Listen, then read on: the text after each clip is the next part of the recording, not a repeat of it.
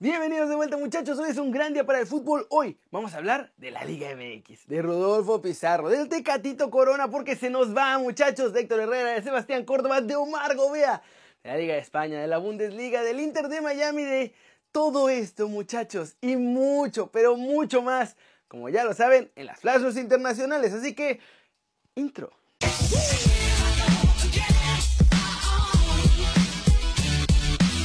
Arrancamos con la nota One Fútbol del día que es sobre los entrenadores que están en la cuerda floja en este arranque de clausura 2020 muchachos en la Liga MX. El primero de ellos es Luis Fernando Tena que ya todos sabemos que no está teniendo un buen arranque con las Chivas en el torneo.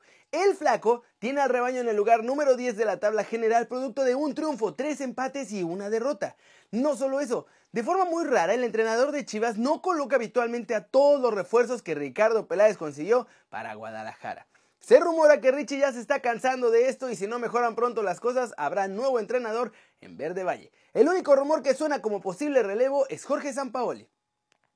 El segundo técnico que está muy cerca de la guillotina es Juan Reynoso, que está al frente del Puebla. La franja es el lugar número 16 de la tabla general, producto de un triunfo, un empate y tres derrotas en esta clausura. El último empate ante Santos le dio algo de aire al entrenador peruano, pero una derrota más significará su despido. Como posibles relevos suenan Rubén Omar Romano, Ricardo Lavolpe y el ruso Samo Gilling. Otro que está con el agua hasta el cuello, y este es más una sorpresa, ¿eh? es Pablo Guede, porque en Morelia están preocupados por los malos resultados.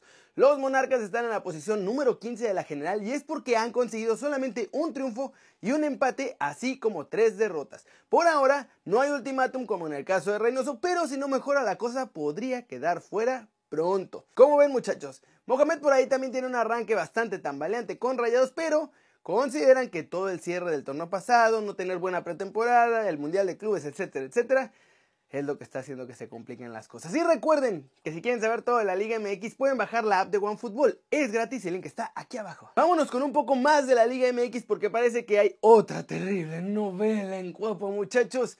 Y los protagonistas son Memo Ochoa y el Piojo Herrera. Y es que de acuerdo con ESPN, Miguel Herrera no quiere que Memo Ochoa sea el titular en su arco. Aparentemente el Piojo quiere que Oscar Jiménez sea el encargado de cuidar el marco águila porque tiene mejor salida para cortar centros y que según esto juega mucho mejor con los pies. Eso es lo que dicen. Según los big bosses del club le metieron mucha lana al fichaje de François Memé y es por eso que se lo han impuesto a Miguel Herrera a pesar de que según el Piojo no quiere tenerlo.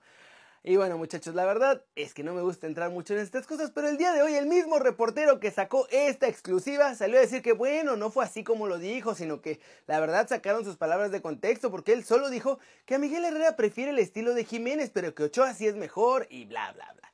Pero ojo que fue su mismo medio el que vendió su nota como exclusiva y armó una enorme novela que según estaba pasando al interior de Cuapita la Bella, aprovechando que Ochoa tuvo un par de errores en semanas consecutivas. Muchachos, la realidad es que no pasa nada en Cuapa.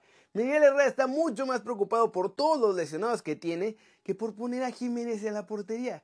El Piojo conoce a Memo, lo tuvo en la selección, él lo pidió tras la salida de Marchesín.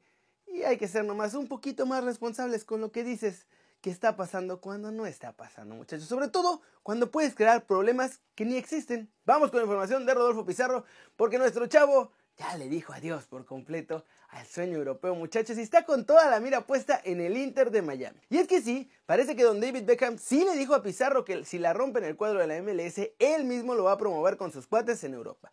Además le explicó que mucha más gente lo va a ver jugando en Miami de los que podrían verlo jugando en la liga de todos nosotros. Pero Pizarro también sabe que si todo su fichaje se cierra cerca de los 20 millones de dólares, el Inter no lo va a vender por menos. Y bueno, tiene sentido. Ahora, supongamos que está un solo año con el Inter Miami y la mega rompe y es un super crack. Igual ya va a estar en edad bastante avanzada para que lo puedan vender porque ningún equipo europeo se va a arriesgar a pagar más de 20 millones por un jugador tan veterano que además no tiene experiencia en el viejo continente. Ojo, esto tampoco tiene tan triste a Rodolfo, pues se ha filtrado que el Inter le va a pagar entre 4 y 5 millones de dólares por temporada, así que con toda esa lanita y vivir en una ciudad tan maravillosa como Miami, la verdad es que lo tiene bastante ilusionado. Ahora, tomando en cuenta que mucha más gente en Europa ve la MLS, ¿creen que esta liga se va a convertir pronto o en el futuro en el trampolín de los mexicanos para el viejo continente? Hasta ahora solamente se los están trayendo de Europa, pero creen que en algún momento sí los van a mandar para allá. Y finalmente hablemos de nuestros chavos en Europa porque Tecractito Corona se va a ir, muchachos, no para de romperla en el Porto. Y bueno, también hay malas noticias para el más guapo de todos nosotros. Pero empecemos con Omar Gobea, muchachos, que ya muchos de ustedes me estaban regañando por no hablar más de nuestro chavo allá en Bélgica.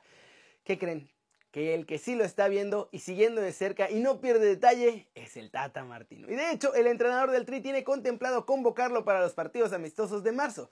La razón principal, además del buen momento de Gobea, es que otros jugadores mexicanos en Europa, pues obviamente no están teniendo mucha actividad y quiere probar nuevas opciones. En España, muchachos, malas noticias para Héctor Herrera, pues nuestro muchachón de Rosarito sigue sin entrenar debido a una lesión en el aductor de la pierna izquierda.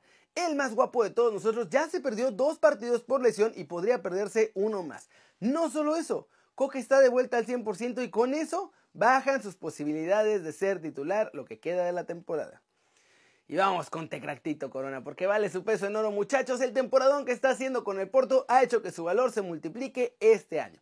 De acuerdo con Transfer Market, el valor de Jesús Manuel Corona ya es de 25 millones de euros, pero para salir del Porto los dragones se van a dejar ir lisos con 50 milloncitos y una cadena diamantada. Claro que sí. De hecho, su representante Matías Bunge confirmó que ya hay interés de varios clubes para sacarlo de la Liga de Portugal este verano. Y de hecho, Tecatito se quiere ir del Porto, muchachos, después de que le vaciaron la casa.